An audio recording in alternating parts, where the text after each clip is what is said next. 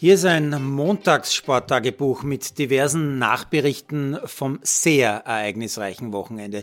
Es war bekanntlich das letzte des Skiwinters und mit einer Ausnahme, die Skiflieger beenden erst kommendes Wochenende mit dem Klassiker in Planica die Saison. Ja, was den Wintersport betrifft, dass Österreich keine Weltcupkugel gewonnen hat, das ist bitter, aber eigentlich eh schon seit Wochen klar, dass der ÖSV in dieser Olympiasaison laut Kurier und Salzburger Nachrichten aber wieder rund 70 Millionen Euro aufgewendet hat für keine Kugel gewinnen.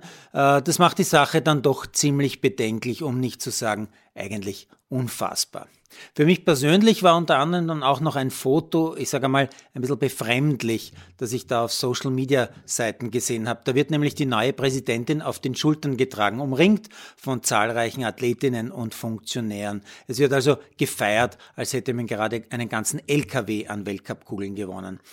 Ja, und ich kenne ja die Präsidentin noch als sehr bodenständige, ruhige Slalomfahrerin Roswitha Steiner und ich kenne sie auch noch sehr gut als Mutter und Ehefrau eines Langlauf-Weltmeisters Alois Stadloper und auch noch als Geschäftsführerin der Agentur Kader. Aber so als Präsidentin kenne ich sie nicht wieder.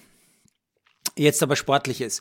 Ich hatte am Sonntagabend noch zwei ganz große sportliche Highlights. Zuerst ein Finale der Leichtathletik-Hallenweltmeisterschaft, wie man es eigentlich nicht erfinden kann. Spät am Sonntag laufen die allerletzten Bewerber bei dieser WM in der sehr schönen Halle in Belgrad. Letzte technische Disziplin, der Stabhochsprung der Männer. Letzter Springer, der Schwede Duplantis, der 22-Jährige, der in Louisiana in den USA geboren ist und Olympiasieger in Tokio war. Er steht bereits als Hallenweltmeister fest, lässt die Latte aber auf die Weltrekordhöhe von 6,20 Meter auflegen. Er macht sich zum ersten Versuch bereit und dann wird plötzlich unterbrochen. Er muss die 4x400 Meter Staffeln abwarten. Ja, in einer Leichtathletikhalle ist es oft sehr eng, eine enge Angelegenheit. Duplantis wartet circa sieben Minuten, dann erster Versuch ganz klar ungültig. Dann der zweite Versuch auch deutlich ungültig. Duplantis versucht sein drittes Mal. Plötzlich noch einmal eine Unterbrechung. 4x400 Staffel der Frauen jetzt auch noch. Letzter Laufbewerb wieder sechs bis sieben Minuten warten für die Plantis. Dann der dritte Versuch. Er läuft an, springt drüber, Weltrekord, 6,20 Meter. Was ist das für eine coole Sau? Entschuldigung.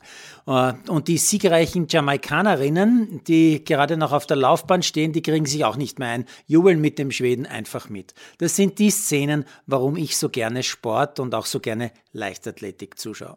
Wobei dann später am Abend noch ein nächstes Highlight zu sehen ist für mich, El Clásico, also das spanische Fußballduell Barça gegen Real.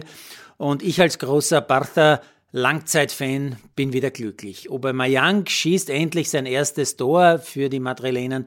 Es folgen noch drei weitere. Bartha gewinnt in Madrid mit 4 zu 0. Nicht zu glauben. Sie sind wieder zurück mit ihrem mittlerweile vor allem in Deutschland totgesagten Tiki-Taka. Ich sage nur so viel. 60% Ballbesitz, 700 Pässe.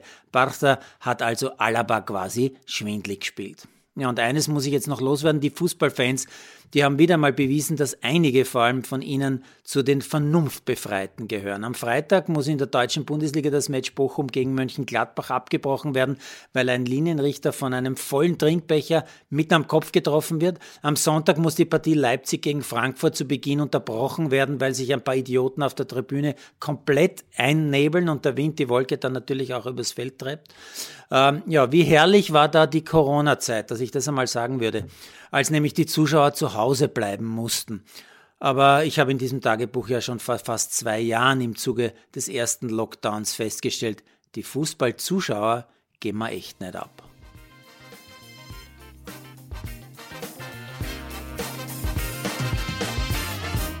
Produziert von Malderino Kiesens.